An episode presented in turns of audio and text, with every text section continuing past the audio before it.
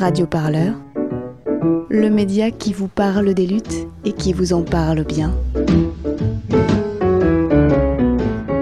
Radio Parleur, c'est un média sonore sur le net avec des articles écrits et des podcasts audio. C'est aussi une émission mensuelle sur le 93.9 FM avec Radio Campus Paris. Alors à mes côtés, l'un des fondateurs de Radio Parleur, Martin Baudrero. Est-ce que j'ai tout dit, Martin? C'est vrai que je fais partie des fondateurs, j'aime pas trop le mot, mais de Radio Parleur mais euh, on peut juste dire voilà, membre de Radio Parleur. Après, c'est parce qu'on est promis à avoir euh, lancé un peu le truc qu'on a plus de droits que les autres. Et le pouvoir, c'est toujours une grande question dans les projets qu'on mène de manière horizontale comme ça, comme celui qu'on veut faire avec Radio Parleur. Du coup, on est un membre très impliqué, on va dire.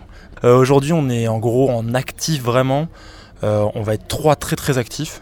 Et ensuite, on va avoir une dizaine, un peu plus, 10, 12 personnes qui vont tourner autour de ça très régulièrement.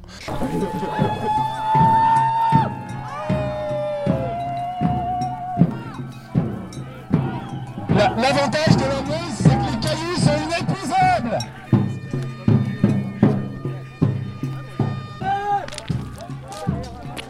Au niveau de vos limites euh, géographiques, vos sujets sont souvent situés en région parisienne, mais vous êtes allé jusqu'à jusqu'à Bure dans la Meuse pour dénoncer euh, l'enfouissement de déchets nucléaires, à Grenoble pour assister à une série de conférences, à Notre-Dame-des-Landes pour un reportage au cœur de la ZAD. Quelles sont vos limites géographiques? Est-ce que le déplacement vous est aisé? Les limites géographiques, elles sont financières. Euh, elles sont aussi d'une implantation. Nous, on est tous à Paris pour l'instant.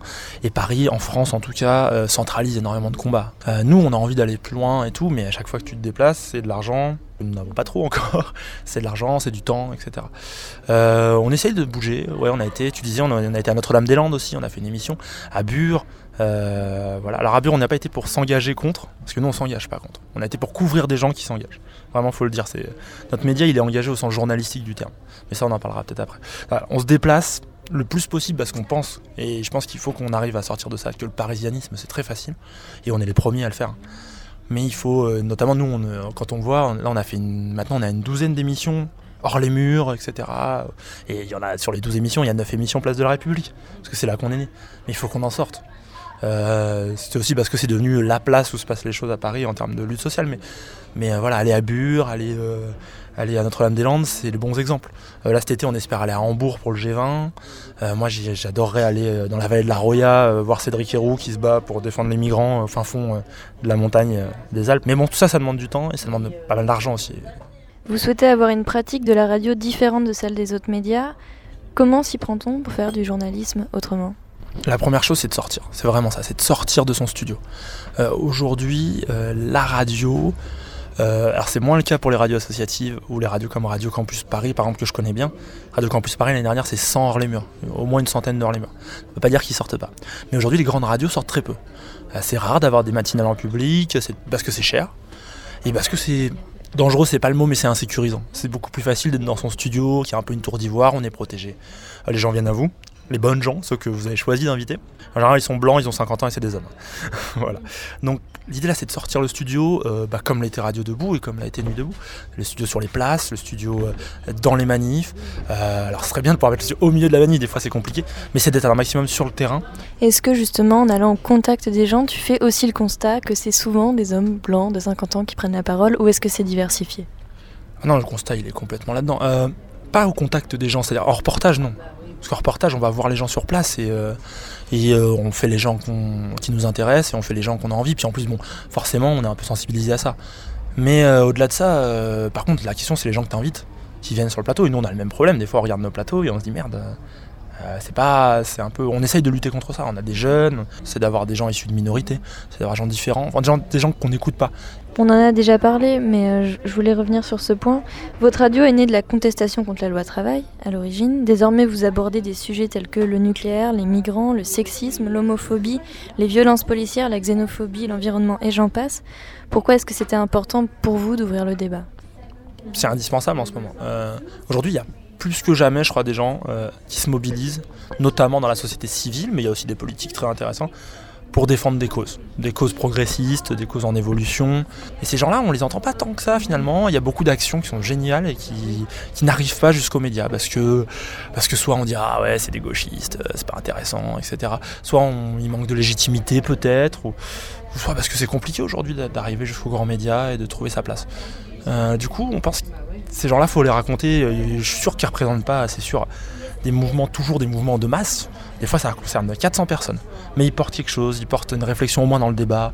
Euh, demain, par exemple, on sera avec euh, les lycéens qui vont bloquer leur, leur lycée contre Marine Le Pen, donc candidate au second tour de l'élection présidentielle pour le Front National. Ça va bloquer trois lycées. Mais ils sont jeunes, ils ont 18 ans, et déjà ils sont en opposition, déjà ils font des choix. Personne n'en parle, du coup nous on va en parler. C'est intéressant. Merci la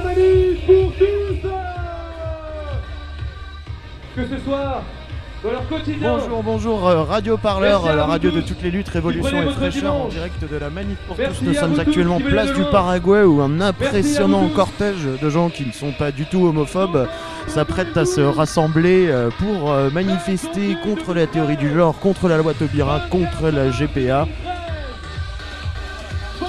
Le credo de Radio Parleur, c'est d'être le son de toutes les luttes. Moi, je voulais savoir un peu l'éventail des luttes. Tu parlais tout à l'heure de, cette manifestation des lycéens.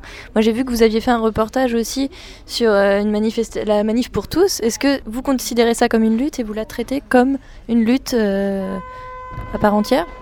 Exactement. L'idée c'est que c'est des luttes. Après, c'est des luttes qui vont contre nos valeurs. Du coup, c'est toujours compliqué de les couvrir. C'est là où je pense qu'il est important de dire que voilà, on n'est pas un média militant. On est un média engagé, engagé pour des valeurs hum, plutôt de gauche, plutôt proches euh, des mouvements de la société civile actuelle, ceux qui ont pu faire la COP 21, ceux qui ont pu faire la loi contre la loi de la lutte contre la loi travail. Mais ça n'empêche pas que journalistiquement, on peut pas faire comme si euh, quand François Fillon réunit euh, 45 000 et qu'il en lance 300 000, euh, voilà, ils sont comme, ils prennent la rue quand même. Et du moment qu'ils sont dans la rue, qu'ils font une action dans la rue, euh, pour nous c'est important d'en parler et d'essayer de comprendre aussi pourquoi. Qu'est-ce qui les choque, qu'est-ce qui les touche? Et euh, ça sera aussi le meilleur moyen de lutter contre eux. Tous les jours, que ce soit dans notre média, mais dans tous les médias, le travail c'est de lutter contre des fantasmes. Et euh, malheureusement, il y en a plein. En termes de financement, Radio Parleur, comment vous fonctionnez? Aujourd'hui, il n'y a pas de financement.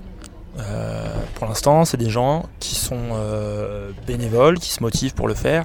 Il y a une caisse noire où on a tous mis 50, 100 balles euh, voilà, pour soutenir quelques petits frais quoi. Quand on a été à Bure ou des choses comme ça, mais on s'arrange toujours avec les amis, avec les parents qui filent les voitures, des choses comme ça. C'est la solidarité. Mais le but, c'est que ça dure pas comme ça. Parce que si ça dure comme ça euh, trop longtemps, euh, les gens vont faire autre chose. Du coup, le projet actuellement, c'est de savoir comment financer un média. C'est une question qui se pose depuis 10 ans à peu près, hein, tout nouveau média. Nous, on pense avoir trouvé un début de réponse, en tout cas, on va essayer de trouver une réponse, à travers un lieu. Un lieu associatif, un, local assez grand, qui centrerait une activité, euh, d'abord de restauration et de bar, autour d'un studio de radio. On peut imaginer ça comme un lieu sphérique, un cercle.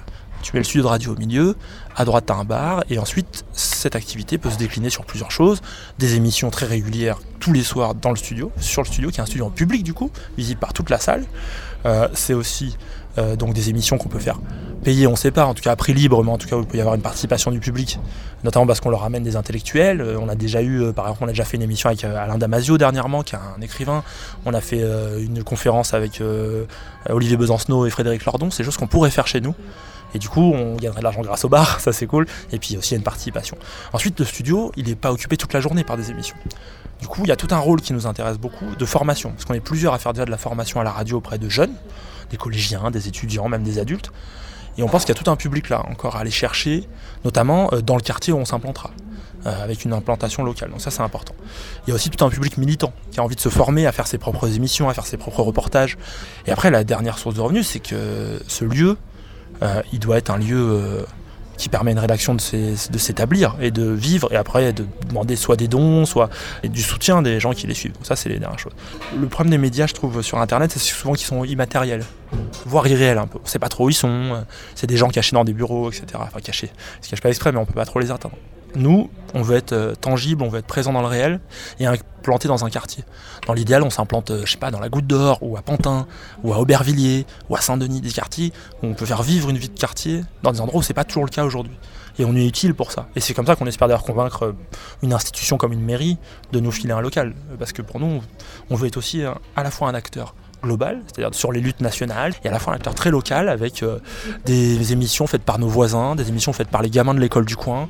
Là, ce qui, à mon avis, peut implanter Radio Parleur dans le long terme, c'est ça, c'est trouver un lieu, créer un lieu, le faire tourner, et euh, avoir un, un café parleur, je sais pas, on va trouver un titre, mais, mais euh, qui peut durer plusieurs années. quoi. À l'issue du premier tour et le scénario Macron-Le Pen, donc un finaliste euh, qui a porté la loi travail face à une candidate d'extrême droite euh, dont les idéaux sont à l'opposé de ceux de Radio Parleur, comment vous anticipez la suite? La suite sur euh, la couverture de- du second tour? La couverture ou même à plus long terme Surtout à plus long terme d'ailleurs. La seule bonne nouvelle sûre, euh, j'ai un ami qui sur internet a mis, euh, qui fait beaucoup de manifestations et qui a mis euh, bonne nouvelle, euh, mon CDD de manifestant de rue est renouvelé pour 5 ans. La, la seule bonne nouvelle, c'est que celle de Radio Parleur aussi. La- ça renforce la logique d'avoir un média qui traite des luttes sociales parce que on peut pas dire qu'on est parti pour 5 ans d'apaisement. Des luttes sociales, on va en avoir. Ce sera soit des luttes contre le fascisme et contre l'extrémisme, soit ce sera une lutte pour défendre nos droits, pour obtenir de nouveaux droits face à un- une politique ultralibérale. On vous retrouve le 1er mai, euh, place de la République. Qu'est-ce que vous avez prévu? Alors le premier Place de la République, euh, ce sera sans doute pas une émission cette fois. Le but, ça va être plutôt de faire une série de reportages. Une série de reportages sur deux choses. Le premier enjeu, euh, ça va être donc euh, la- une manifestation pour les droits syndicaux dans l'entre-deux tours. Le deuxième enjeu qui est en train de naître sur les réseaux sociaux, on va voir son ampleur, c'est beaucoup d'appels à une manifestation contre Marine Le Pen, contre le FN, au même endroit, Place de la République, à la même heure, à 14h, que la manif syndicale. Du coup, comment ces deux-là vont se rencontrer, comment ça va jouer. Et ensuite, ça va être aussi de couvrir d'autres choses. Par exemple, on aura sans doute une reporter qui va repartir de Saint-Denis, quartier populaire, qui va euh, faire son départ à part pour rejoindre la manifestation. Euh, on voulait avoir d'autres gens que les gens du micro. Parce qu'il y a une forme de microcosme militant à Paris, c'est normal.